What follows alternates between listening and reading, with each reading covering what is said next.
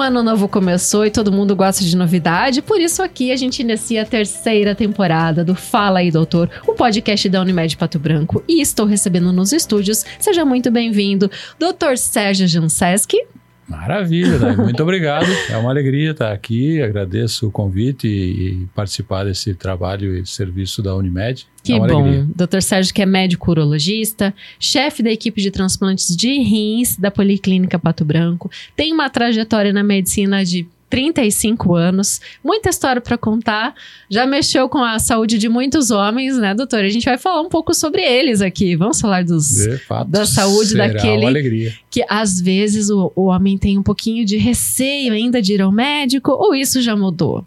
Para já É, começar, assim. De fato, felizmente está mudando. Eu atendo muitos pacientes que vão ao consultório para fazer check-up. Hum, E isso é uma coisa que, quando eu cheguei há 30 anos aqui em Pato Branco, não era muito comum. As pessoas, os homens principalmente, procuravam mais para tratar a dor ou tratar a doença. uhum. E isso foi mudando com essas, essas campanhas de conscientização e as pessoas tendo mais cuidado com a saúde, felizmente. Tem Uhum. mais pacientes fazendo eh, check-up.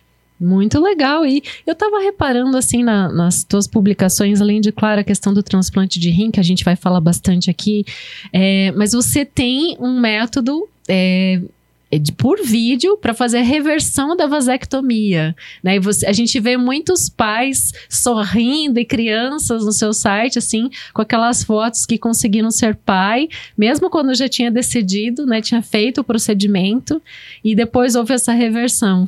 Sim, é, essa técnica ela evoluiu nos últimos anos porque com os microscópios e os, e os, os materiais que se utilizam, para ter uma ideia, o fio que se utiliza para fazer reversão, ele é invisível virtualmente.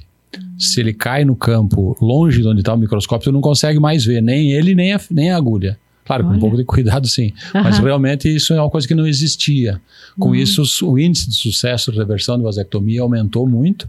E eu tenho alegria de ter inúmeros pacientes que fizeram reversão e tiveram filhos. Tenho casos curiosos que é de o paciente ter feito vasectomia, Hum. 15 anos depois ele ter casado novamente e resolveu ter filho. Uhum. Eu resfi- re- fiz a reversão, nasceu o nenê, depois de um tempo eu fiz vasectomia de novo, nele. Ou seja, tem alguns homens que eu já fiz vasectomia duas vezes. Duas vezes. Exatamente. Olha que interessante. É, e a, curioso. própria técnica de vasectomia, ela evoluiu bastante. A técnica, de, é, ela, pelo fato de ser uma, uma, uma cirurgia com anestesia local e com os materiais mais delicados, ela se tornou muito prática, é feita tranquilamente no consultório, na clínica, e o paciente vai para casa sem nenhum problema. O grande detalhe da vasectomia é justamente este cuidado para não, não, não se arrepender muito, né?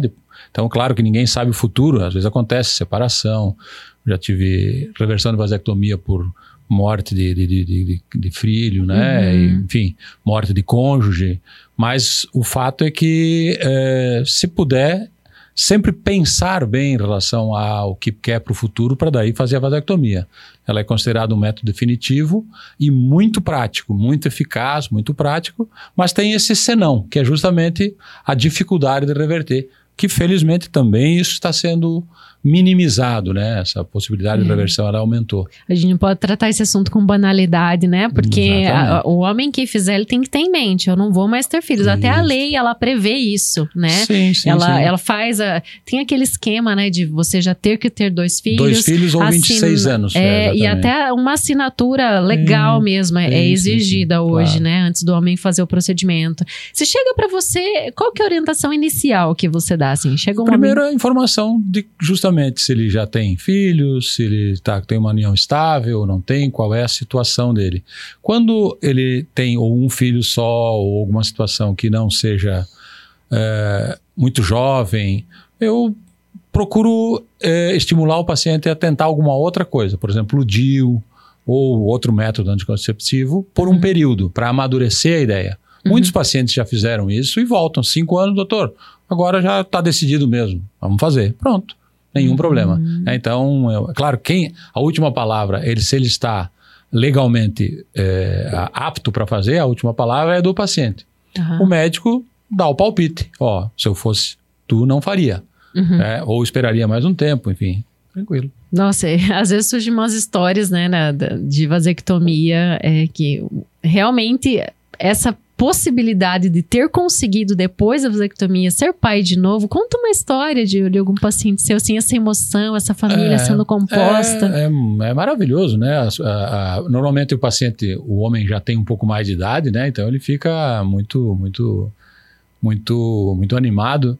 Tem algum um paciente que, aliás, acabou se tornando meu cliente ao longo dos anos. Já faz um- essa história já aconteceu há uns 20 anos. Uhum. E eu fiz a reversão para ele e deu certo. Ele teve filho e um tempo ele passou a se consultar comigo para ver a próstata e tal. né? Uhum. E um tempo depois ele me confessou, doutor, eu só fiz essa cirurgia para agradar minha mulher. Eu tinha certeza que não ia funcionar. Não é? Natural. E funcionou, quer dizer. E funcionou. Então, tranquilo. Agora, Então, existe para a saúde do homem, tem algum benefício extra a vasectomia, além da, da anticoncepção, não, assim, não, na vida não, do casal? Não, não existe nem malefício nem benefício. Não, Ah, não altera, não altera nível hormonal, não altera peso, não altera libido. Não muda Não nada na nada. Algum- próstata? Algum nada. Alguns pacientes eh, que têm quatro filhos, Uhum. passa perto da mulher, como se diz, ela fica grávida. Depois que ele faz vasectomia, talvez ele fique um pouco mais tranquilo, um pouco mais, mais relaxado. Eventualmente pode melhorar um pouco a atividade sexual, mas é um ganho extra e não é, não é científico, né? Legal. Já que você tocou nesse assunto, vamos falar um pouquinho de impotência, de fertilidade. É, o perfil do homem de hoje está mais propenso a ter esses quadros de impotência e infertilidade ou não? Ele está se cuidando mais, está se exercitando mais e, consequentemente, ele também tem uma fertilidade maior, mais longeva, tendo, tendo filhos com mais idade. É, em relação à atividade sexual, a é, di- distúrbios ou problemas de ejaculação e de ereção, me parece que o jovem de hoje está tendo um pouco mais. O, a rede social, essa, essa, essa ilusão de que o mundo é perfeito ou semi-perfeito e essa, essa coisa de desempenho, Uhum. isto cria uma ilusão, porque isso não é verdade. E não é verdade intimamente também. E o indivíduo, quando ele está na vida íntima, é ele mesmo e não é perfeito, porque as coisas não são perfeitas. E aí isso frustra. Então a Uhum. impressão que eu tenho é que aumentou, não os problemas, mas a, a maneira como o, o, o, o jovem, o indivíduo que está começando a atividade sexual, enxerga o seu desempenho. É? Uhum. Na verdade, é, sendo, sendo orientado, ele vai se dar conta que está tudo certo e que nesse quesito tem algumas histórias curiosas, né? Uhum. De um paciente que chega com dificuldade de ereção. Ah, estou com dificuldade de ereção. E como é que é? Não, eu tenho relação, sei lá, duas vezes por semana. Que idade o senhor tem? X. Ah, tal. Mas é normal, seu João? Não, doutor. Meus amigos têm muito mais relação que eu. Ah, é? Cinco vezes por semana. Nossa, que legal. Mas isso é fácil de resolver, seu João. Ah, é? Como, doutor? O senhor mente que nem eles? Ah, isso que eu ia falar, conversa é de pescador. Minta! O senhor acha, doutor? Não acha, eu tenho certeza. Tava é só mentira. esperando você Óbvio, confirmar. certeza. Então tem muito disso, né? Aham. É claro que é, quem está sofrendo sozinho, ele não acha graça, Uhum. a menos que ele seja orientado de- adequadamente, né? Então, claro, ele Justo. procurar um urologista, alguém que tenha, que tenha vivência com isso, é mais fácil, né? Com certeza. certeza, doutor. E os jovens estão te procurando? É bom a gente saber, assim... É normal no jovem a, a ejaculação precoce? Para quem está Muito, iniciando a vida muito sexual? comum, muito E por comum. quê? Por quê? Porque o instinto manda fazer isso. O- Hum. a atividade sexual, ela existe para reproduzir. Uhum. O, o- no- nós somos animais racionais.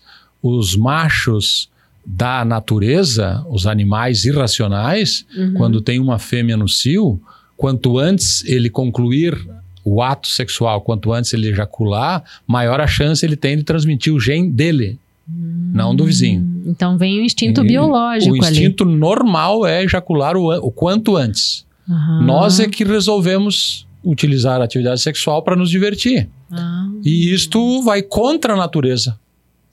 Ah, é? Exatamente. E não há grande mal nisso. Eu gosto de um exemplo que eu uso com meus pacientes: a barba. Quando a gente faz a barba, a gente vai contra a natureza. A gente tira a barba. Uhum. Mas por quê? Porque a gente quer. A gente lida com ela como a gente quer. Ou deixa, ou põe, sei lá. Uhum. A atividade sexual, a ejaculação também. A gente tem que lidar com isso. A ejaculação é um reflexo medular. Chega num ponto de excitação que não tem mais como voltar. É por isso que o indivíduo se perde, vamos dizer assim. Uhum. O, o grande X da questão é ele encontrar qual é este ponto e parar um pouco antes. Olha, Simples assim.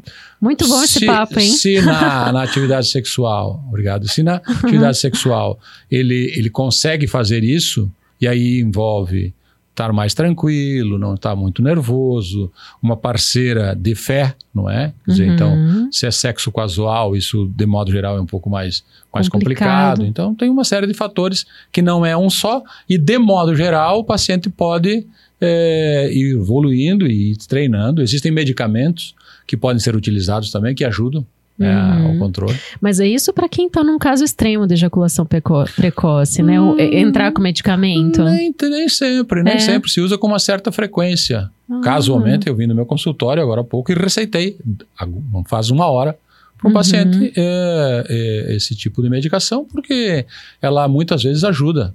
Ajuda o paciente a fazer esse processo de treinamento. A- Agora, quanto ao uso de pílulas para estímulo sexual sem prescrição, qual que é a sua opinião? Por exemplo, lá passa na farmácia, É, compra. O virou- popular é o Viagra, É, né? Viagra, que agora tem vários primos do Aham. Viagra, né? Como não existe receita, virou uma festa, vamos dizer assim, né? E qual que é a sua o indivíduo- opinião como urologista? Não, eu acho que se puder evitar é melhor, porque ele- Aham. se ele tiver sorte, ele vai de fato precisar mais tarde. Só que, claro, é, se tu tem ereção nota 9,5, Uhum. tu pode tomar um, uma, uma, um- pequeno- qualquer dose de- desses remédios, tadalafila, sildenafila, vardenafila, e ficar com ela nota 10, ah, fica mais fácil, doutor. Hum, claro que aí entra o processo. É jovem, mas ele fuma, Uhum. ele é sedentário, Uhum. ele, hum, se ele não cuida, cuida bem do corpo, o pênis faz parte do corpo. O pênis começa a não funcionar tão bem. Uhum. Hum, mas aí ele tem uma válvula de escape, vamos dizer assim, uma solução, que é usar uma- um estimulante. Uhum. Ah, aí o pênis fica nota 10, mas o corpo dele não está nota 10. E ele se ilude que está tudo bem.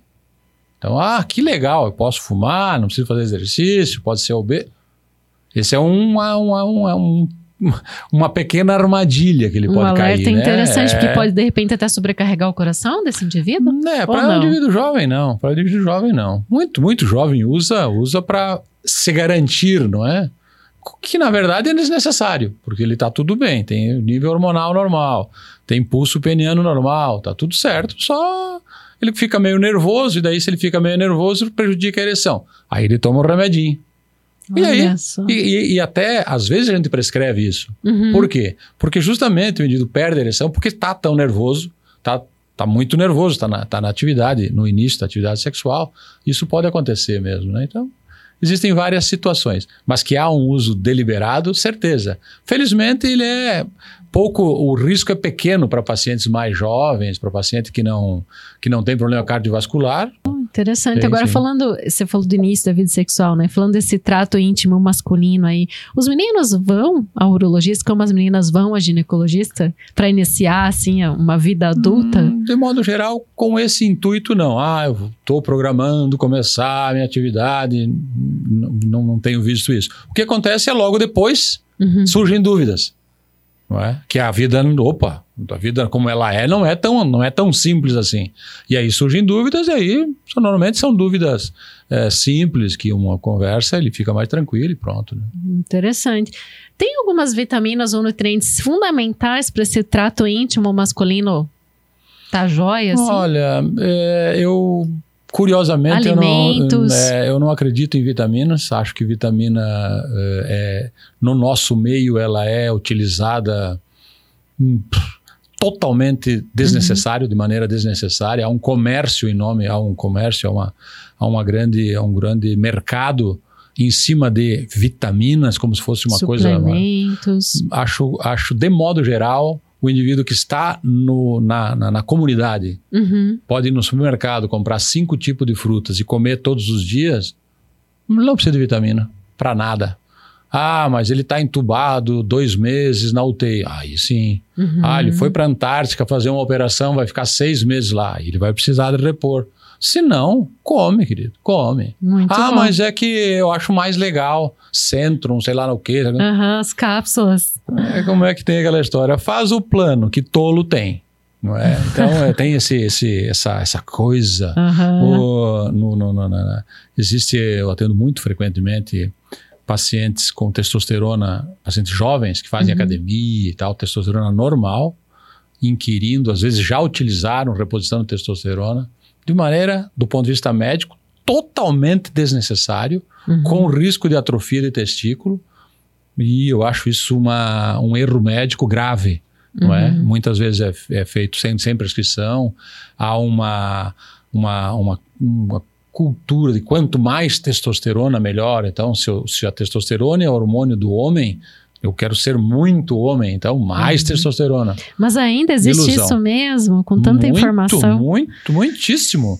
E eu, eu tenho aquela impressão, sabe, o, o jovem lá, sei lá, 20, 25 anos, começa a me olhar e fala, eu tenho a sensação que ele está pensando. Normalmente os pacientes são educados, né? Aham. Tipo assim, doutor, o senhor é um pouco velho, né? O senhor não entende de vitamina e, e, te- e hormônio, né? E aí eu tenho que dizer isso para ele. Eu digo, olha, querido, todo médico faz medicina para se salvar. Primeiro, para se salvar. Eu acredito nessa teoria. Se eu acreditasse em testosterona e vitamina, eu tomaria todo dia, mas não tem a menor dúvida. Só que eu acho que isso é uma ilusão que não tem tamanho. É? Então, mas enfim, claro que eu tenho pacientes que eu prescrevo testosterona para ele Uhum. tomar mensalmente, por um motivo muito simples, ele não tem testículo. Óbvio. Então, Uhum. existem pacientes que têm atrofia muito grande e tal. É óbvio que tem pessoas que precisam. Mas homens com dois testículos normais, com pelo, sabe? repor testosterona é um grande erro, certeza. Uhum. É, mas enfim, tem E a atividade sexual ela tem relação com a produção de testosterona? total. Quanto mais Total. ativo o homem for, Mas melhor a até- E testosterona. muitas vezes acontece isso que o indivíduo acha, ele está trabalhando 18 horas por dia, estressado, não dorme, faz três anos que ele não, não, não faz, não tira férias, mal e mal tem tempo de ver a esposa, chega em casa cansado, aí ele vai fazer a testosterona. Dá super baixa. Ele fala: olha, descobri meu problema. Vou usar testosterona, minha vida vai melhorar. A sua vida está um caos, querido. Por isso que a sua testosterona está baixa. Simples assim. Fique uma semana na praia, vai passear, comece a namorar a sua esposa, que a testosterona vai voltar ao normal. Olha ah, aí. mas não daria para usar uma dose? Claro que sim. Só que. E aí eu já eu atendo muito paciente que vem, que ele já usou, ele ele fez essa descoberta fantástica Uhum. utilizou. Aí tem umas injeções, umas que custam 500, 600 reais, usa dois, três meses. Ah, que legal. O paciente fica, nossa, agora eu melhorei, ficou super bom. Uhum. Seis meses depois, doutor, mano, tá tudo igual, né?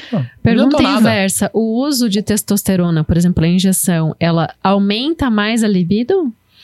A- sem dúvida. A Uhum. reposição de testosterona, se o indivíduo está com testosterona baixa, ela aumenta. Aham. Mas a libido ela é muito mais circunstancial do que qualquer outra coisa. Uhum. Se o indivíduo tem um nível mínimo de testosterona, ele tem libido total. Eu tenho uma história curiosa de um Conta. paciente com câncer de próstata. Aham.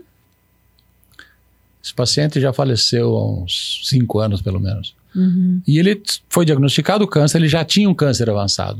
E o tratamento consiste em bloqueio hormonal, ou com castração cirúrgica ou química, para que o câncer diminua. Uhum. metástase óssea, ele está com dor óssea, tu faz o bloqueio hormonal, o câncer dá uma estagnada por alguns anos, às vezes. Uhum. Muito bem. Esse, para esse paciente eu expliquei, ó, o senhor não vai poder ter mais relação porque nós vamos bloquear a testosterona. Não, não tem problema, doutor. O que importa é ficar vivo, aquela história. Ficou muito tempo. Um tempo depois ele chegou, doutor, eu sei que o senhor falou que não era para eu ter relação. Eu não, não falei isso para ele, mas enfim, deixa ele Uhum. contar. Mas se o senhor disser que não é para ter, não tem problema. Aí, mas eu fui olhar a testosterona que a gente faz de vez em quando para conferir quando não é castração química, né? Quando é castração cirúrgica, que ele tá Cirúrgica. com os testículos, tá só bloqueada para a gente ver se está funcionando. Uhum. Ele tinha testosterona de 20, que é quase zero. E ele tinha relação. Porque ele estava feliz Porque ele estava feliz, porque ele pessoa. tinha uma mulher legal. É, não é aquela coisa, né, doutor? Mas eu também já tô meio velho. Mas se o senhor disser que não é para ter, aí eu atendo o paciente com 23 anos, testosterona de 300, que não tá tendo relação direito, porque tá bloqueando, né, preocupado com outras coisas, achando que é testosterona.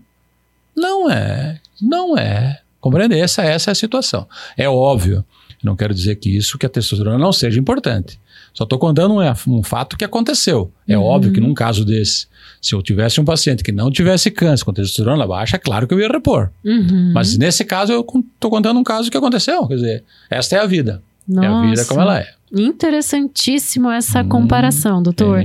Isso prova pra gente que o interessante de tudo é sempre você viver bem, é estar tá tranquilo, é fazer cada coisa no seu tempo. E agora que a gente está no período de férias, né, e falando também disso, né, de, de se dê a oportunidade de ser feliz, é, eu queria entrar nesse assunto das viagens à volta ao mundo, até para o doutor tomar uma aguinha, inclusive porque aconteceu duas vezes, né? Você com a sua família teve essa felicidade de dar essa uhum. volta ao mundo por duas vezes. Eu quero detalhes. A primeira foi quando o filho Bruno, que hoje está com 27 anos, foi aprovado em medicina, ele já se formou, é fala uhum. também da, da, formação dele. E a segunda, quando a filha Valentina também passou em medicina e ela está estudando, já está no quarto, quarto, indo para o quinto é. ano de, de medicina. Como é que foi essa experiência, assim, de viajar por é, diversos é, lugares? Claro, foi um estímulo para no início que o Bruno foi o primeiro, a gente brincava quando era piazinho, criança, de dar a volta ao mundo e quando eu era pequeno, essa, essa, essa ideia de dar a volta ao mundo foi é uma coisa que quantos dias? Porque é, eu... claro, aí quando ele passou, eu falei, olha, se tu passar no, na uhum. medicina e tal, e, e, ele passou inclusive na, na University em Cascavel, que foi uma grande vitória nós vamos dar a volta ao mundo. Ah, pois é. Tal. E aí fizemos. Fizemos a volta ao mundo, levou 36 dias, se não me engano. Vocês começaram onde? Nós fomos para Londres, depois para Dubai, depois para para Austrália, para Nova Zelândia, para Singapura, para uh, eh, Coreia do Sul, Japão, eh, Nova York e, e Brasil. E a segunda, uhum. que foi quando a Valentina passou, foi mudamos um pouco algumas coisas, né? Sim. Aí fomos para Paris, Mudou aí fomos para Grécia. Também? Não, mais ou menos, não, é mesmo tempo também, mais uhum. ou menos. Foi um pouco rápido demais, né? Tipo, se eu fizesse uma terceira volta ao mundo, eu faria um pouco mais lento, né? Um pouco mais, uhum. um pouco mais, talvez um tempo maior, né? Uns 50 dias, mas foi o que eu tinha, tínhamos para a época e foi fantástico. Ah, nas duas nós passamos pro, pelo Havaí que foi maravilhoso, né? Entre, entre Tóquio e, e Nova York, passamos pelo Havaí, que foi uma experiência muito legal. Vários lugares muito legais, né? Que legal. Você percebe que quanto mais lugares, assim, mais conhecimento do mundo, do planeta que a gente está inserido, a gente tem, mais a gente tende a mais levar uma vida mais simples, mais natural, porque a gente reconhece as, dif as diferenças né, entre os continentes, entre as pessoas, entre as comunidades. Você sente isso, assim, como médico? Inclusive alguém, né, que fez lá um juramento, né, que vai sempre salvar vidas. É, eu, eu, eu, acredito que sim. Até a, a minha visão é que a, a, os lugares mudam, mas as pessoas são muito parecidas, né? os desejos, os medos, as maneiras, as maneiras de te ajudar ou de querer te enganar. Uhum. Mundo afora, depende, claro, de cultura de cada um. Mas, enfim, isso é. As pessoas são muito parecidas e aqui nós vivemos num lugar fantástico, né? Comparado com esses outros vários lugares que a gente esteve. Um frio extremo, com problemas é, políticos. Uhum. Né? E aqui nós estamos numa, numa, numa, mara, numa maravilha de lugar, com um clima especial, pessoas legais. É, acho que nós estamos no caminho certo. E se tivesse é... que escolher outro país para viver, você escolheria o Brasil de novo. é, muito provavelmente, né? Muito provavelmente. Tem alguns países que são maravilhosos, né? Uhum. Mas, sem dúvida, acho que não mudaria, não. Legal, doutor. Vamos falar dos rins agora? Vamos falar dos rins, esse órgão tão importante. Por que que optou pela urologia? É, por que que optou por esse ter toda essa formação, inclusive participando sempre dos principais congressos na área uhum. de transplantes, né? Sim. Por que trabalhar com transplante, com esse órgão tão importante, com a é, urologia? É, a urologia foi basicamente por causa de um professor muito, muito, muito competente, muito de, fazia urologia parecer ele era meio, ele era meio bravo, inclusive. Ah, não era carismático. Seu Norberto Tronieto, não. Só ele era muito, muito, muito, muito, vamos dizer assim, muito prático, era um homem muito inteligente e fazia parecer interessante para mim, né? Uhum. E aí a urologia é possível de se fazer com, na época, com equipamentos, vamos dizer assim, compráveis, eu poderia ir para qualquer lugar com os meus próprios equipamentos e fazer uma boa medicina. E acabei que vim voltando para Pato Branco, voltando porque eu nasci em São Lourenço, é próximo, Uhum. né? Então, é, que é um lugar que tem uma estrutura muito boa, então esse meu primeiro motivo para ter feito urologia nem era necessário. E porque realmente eu achei que era uma especialidade boa e é, gostei muito de, de participar da, da urologia. Assim que eu cheguei aqui, já tava, tinha recém começado os transplantes de rins. Uhum. E entrei na equipe e permaneço nela desde que eu cheguei. Muito legal, a nossa equipe de, de- de- de transplante não é só de rim, né? Tem de coração, Sim. tem outros órgãos, mas que, eu- que, eu, que, eu, que eu participo é da, de, dos rins. Uhum. É, o nosso serviço é o, é o serviço que, fora da capital, que mais transplanta. E repare que tem Londrina, Maringá, Cascavel, Ponta Maringá. Grossa, tem várias cidades bem maiores que Pato Uhum. Branco, e o nosso serviço é o que mais transplanta no interior. O que, que fora. tem de diferente aqui?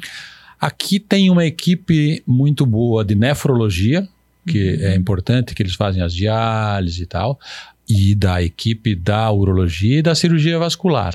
E porque é, tem estado muito bem é, coordenada e tem disponibilidade de, a qualquer momento, fazer Uhum. né? Então, esse não são todos os serviços que estão assim.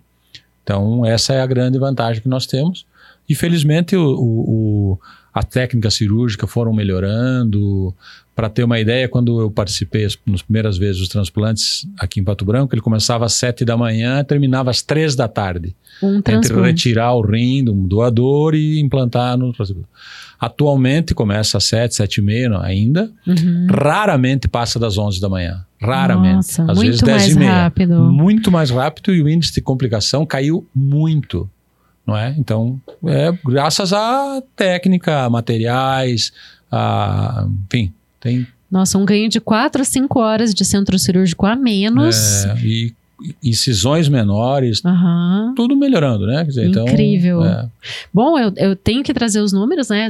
é, Uhum. Sólidos, assim, é, ao final de 2022, mais de 950 transplantes. hum. Agora, em 23, vocês com certeza vão ultrapassar essa marca dos mil. Provavelmente haverá É celebrações para isso, Sim, né? é possível. E é muito, realmente é muito transplante acontecendo num espaço. E você, como chefe da equipe de transplantes de rins da Policlínica, doutor, também gostaria que você lançasse um olhar assim quanto à disponibilidade do doador, sabe? É, como, como que tá esse movimento? Assim, as pessoas hoje elas estão. é, porque o rim é aquele órgão que a pessoa pode doar em vida, que tem esse diferencial, né? Pode, pode. É, a, a lei é, só permite que parentes em primeiro grau doem. Às vezes em segundo grau. Excepcionalmente, um amigo pode doar para o outro amigo, mas aí tem que ter uma autorização eh, judicial, inclusive, para evitar comércio de, de órgão, né? Uhum. intervivos, mas de fato, com um rim a pessoa consegue sobreviver normalmente. É, o, o transplante de rim de cadáver, é, em tese, ele é o ideal. Uhum. Por quê? Porque o indivíduo que, que faleceu, óbvio que se ele não doar em 24 horas, começa a putrefação menos, Uhum. ou seja, é um rim que vai não ter nenhuma utilidade. É, em países de primeiro mundo, existem alguns lugares que o corpo é do Estado por um Ah. período, exatamente. Uhum. É, aqui no Brasil, a legislação é, sempre, ou a conduta é sempre conversar com os familiares. Uhum. Se os familiares, se tiver um familiar que disser eu não quero que tire o rim do meu pai ou de meu irmão, sei lá, não é retirado. Tem que todo mundo estar de Claro, comum a, acordo. me- a maneira mais, mais, vamos dizer assim, eficaz, se o indivíduo se sente doador, gostaria que os órgãos dele fossem utilizados, é conversar com as famílias, familiares. Uhum. Ó, se me acontecer alguma coisa, eu sou doador. Pronto. E aí, se os familiares concordarem com isso, pronto. Uhum. Claro que não é todo tipo de, de doença, o indivíduo tem algumas doenças que não pode doar, Uhum. né? Mas a maioria, a maioria de acidente, principalmente quando é caso de acidente, é possível Uhum. a doação. E ainda o rim também é, é só em caso de morte cerebral? Sim, Só em para caso de morte doação, cerebral. exatamente. Aham. E é, é uma coisa que é complexa porque normalmente é em acidente Uhum. e ninguém obviamente esperam um acidente, e aí é um choque, e algumas vezes as pessoas hum, se recusam a doar, porque Uhum. por motivo, vamos dizer assim, de dor mesmo, né? Sim, aquele momento. E é só que aquilo da pessoa se declarar no documento, acho que não tem Não vale mais, nada. né? Não vale mais nada. Vale, Tem que vale, falar é, mesmo. Vale até para os familiares olhar, pô, mas ele realmente ele queria, Aham. já que ele não conversou. Mas o ideal é conversar. Conversar Certeza. abertamente, expor Sim, essa, sim. essa vontade. Aham. Uhum. E quanto à compatibilidade, você comentou antes de um amigo, às vezes possível, né? Em caso de destinar termo e tal. Como é que é o nível de compatibilidade para receber um rim de É, alguém? isto, isto, isso existem vários, vários, vários. Começa pelo sangue, tipo sanguíneo. Assim. Tem que ser do mesmo tipo sanguíneo. Então, só para ilustrar, aí já é um diferencial. Pode ser o melhor amigo, é tipo de sangue diferente. E aí tem outros, que, é, que chama-se a cross-match, tem vários, vários, vários padrões que tem um padrão mínimo de compatibilidade. Uhum. Se ele atingiu aquele padrão, ele pode ser doador. Se não, não. E às vezes acontece uma, uma, uma situação, vamos dizer assim, um pouco mais dramática para o indivíduo que está precisando do rim, está em diálise, e às vezes não encontra ninguém compatível. Uhum. Né? Entre, tem pouco irmão e tal, então às vezes acontece isso, né? E aí tem que ficar na fila do doador de, de, de órgão de cadáver, né? Então, Uhum. E como é que você avalia esse serviço no Paraná? Assim, ele tá fluindo? É, É, a pessoa que é. fica na fila, ela ainda espera muito? Depende também da, da Depende, compatibilidade, né? Exatamente, exatamente. Mas está longe de ser o ideal, né? Está longe de ser o ideal. Os serviços de captação, eles são muito trabalhosos, não é? Uhum. Então, é, montar equipe grande em cada, em cada lugar é mais complicado. Então, uma cidade menor é, teria que ter um...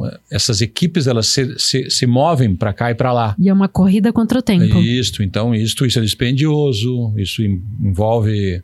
Então, num, num país como o Brasil, é, é- a logística é complicada, né? Mas Uhum. é, o Paraná, eu particularmente acho, acho que é um estado bem organizado, né? Com suas, suas limitações, mas Uhum. Tá, tá indo. A pandemia fez um caos, né? Com, inclusive nisso, obviamente, né? São pacientes que têm é, um grau de imunodepressão e tal, normalmente, né? Então, suspendeu-se os transplantes durante toda a pandemia, então deu... complicou, né? Naturalmente. Mas a situação já normalizou agora. sim, agora né? sim, tá Aham. normalizando. Uhum. Nossa. Ah, uma pergunta assim em relação à incontinência urinária. Ela já é a incontinência em si, ou a, os, a incontinência é uma coisa, mas os casos frequentes de infecção urinária também, elas são um indicativo de que o rim não vai bem? Ou é mais voltado à bexiga sim, mesmo? não. Ah, a infecção urinária, ela tem algumas características, tanto no homem quanto na mulher. Uhum. A infecção urinária na mulher ela é muito mais comum porque a uretra da mulher é muito mais curta, né? Pelo fato de não ter o pênis, não ter a próstata. Uhum. Então, a chance de alguma bactéria vaginal migrar até a bexiga é muito maior. Por isso é muito comum mulher ter infecção. É raro uma mulher passar a vida toda sem ter pelo menos uma infecção. Uhum. Então, existem alguns cuidados, né? Com, principalmente tomar bastante líquido, ter uma higiene adequada, enfim. É, aumenta a chance de não ter infecção. No caso do homem, a infecção urinária é mais incomum, mas ela existe muitas vezes por causa de falta de esvaziamento adequado. Quando a, a próstata cresce, Uhum. acaba tendo dificuldade de esvaziamento e acaba tendo mais infecção. A infecção recorrente, a infecção grave, pode causar insuficiência renal. Uhum. Ah, mas a principal causa de insuficiência renal é diabetes.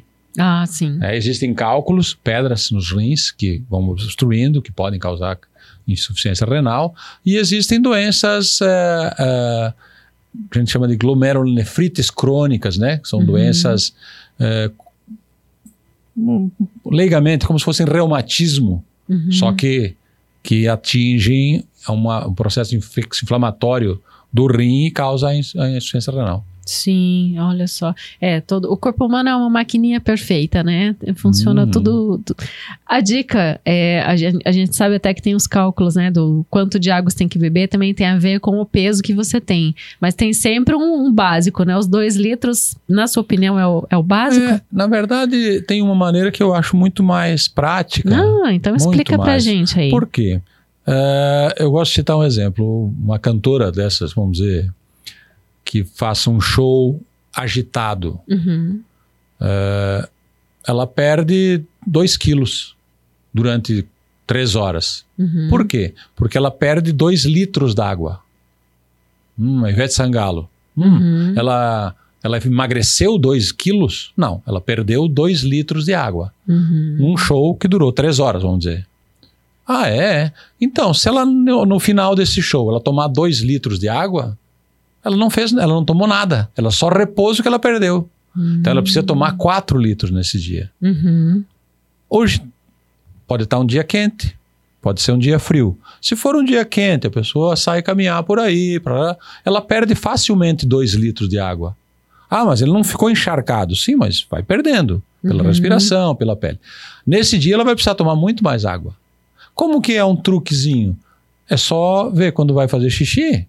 Olha se o xixi, se o xixi tá, tá amarelado, carregado, é porque ele está sujo, porque ele está com muito catabólito aí. Uhum. Se ele sai mais clarinho, é porque tomou bastante líquido e sobrou líquido para o corpo eliminar pela urina. Uhum. Se tu toma pouco líquido, o organismo precisa de água para fazer o metabolismo, para transpirar um pouco, para regular a temperatura, e ele tem que concentrar os, as sujeiras em pouca água. Uhum. Por isso o xixi sai mais carregado. Muito então esse truque é simples, é só olhar o xixi. Muito inteligente mesmo. Nossa, muito bom, doutor. E só pra gente não falar de incontinência, a gente já tem que estar Ah. encaminhando pro final, né? É, a incontinência urinária, ela é mais comum em mulher também? Muito mais muito comum mais, né? pelo parto, Uhum. também pela uretra mais curta, não é? E o assoalho pélvico que se diz, ele tende a ficar um pouquinho menos eficaz, como qualquer musculatura, né, estriada ao longo da vida. Então, as mulheres idosas, principalmente se estiverem acima do peso, a chance de ter um, grau de incontinência é maior. O grau de incontinência ele também varia. Uma mulher que tenha ah, 80 anos, obesa, que está por casa, tranquila, que eventualmente ela escapa uma gota ou outra de urina, ela ah, pode até achar isso normal e se Uhum. contentar com isso. Uma mulher com 30 anos de idade, que vai fazer crossfit, que perde um pouco de xixi, ela não vai gostar. Uhum. Então, quer dizer, a mesma perda pode ter uma influência. Hum, Né? Então, é variável. Hoje existem eh, fisioterapia, que em alguns casos ajudam, e existem técnicas cirúrgicas também, evoluíram bastante, com, com algumas telinhas né, que se coloca e faz uma sustentação na uretra e resolve a maioria dos problemas. O homem pode fazer o que para prevenir a incontinência urinária? É, no homem, a incontinência ela costuma ser é, pós-cirúrgica normalmente. É raro o homem ter incontinência por falha da válvula, porque tem a próstata para ajudar Uhum. e para atrapalhar quando cresce. Quando a Uhum. próstata cresce, ela impede o esvaziamento vesical. Quando não esvazia direito a bexiga, acaba vazando. Então o paciente tem uma incontinência dita paradoxal. Uhum. A bexiga enche e vaza. Não é que ela vaza porque a válvula está fraca, quando não, não consegue segurar a urina, não. Porque escapa porque está cheia demais. Tá? Às vezes, em algum tipo de cirurgia de prostatectomia radical para câncer de próstata, que se o paciente tem uma próstata maior, que a cirurgia é mais complexa, Uhum. às vezes o paciente fica com um grau de incontinência. Você faz essas cirurgias de próstata também? Sim, prostatectomia radical, sim, alguns anos. Nossa, muito bom, doutor. Mas agradeço demais a conversa, doutor. Foi Todas as alegria. partilhas que tivemos aqui. Beleza. Acho que esclareceu muita coisa para muita gente, né? Desde Beleza. o início da vida sexual até lá o idoso. e dizer para o homem se cuidar, né? É uma grande mensagem. Natural, certeza. Ah, Tá felizmente havendo uma conscientização maior, mas o indivíduo que deixa de cuidar-se está cometendo um grande equívoco, né? Então, dar atenção à atividade física, a cuidar da dieta, não exagerar nas comidas, não fumar, não utilizar álcool em excesso, isso certamente vai ser uma vida melhor. Obrigado, doutor Sérgio. Foi uma alegria. E esse foi Fala aí, doutor, com o doutor Sérgio Janseski, falei certo, né? Médico urologista, né, que tem toda essa trajetória e fica aí o convite para você, dá o like nesse vídeo, dá as cinco estrelas e compartilhar também esse episódio, né, já que estamos em período de férias, para mais pessoas terem acesso a essas informações. Muito obrigado pela sua companhia. Inscreva-se no canal do YouTube da Unimed Pato Branco. Siga o podcast Fala aí Doutor no Spotify e não perca nenhum episódio. Se você já nos segue, deixe a sua avaliação.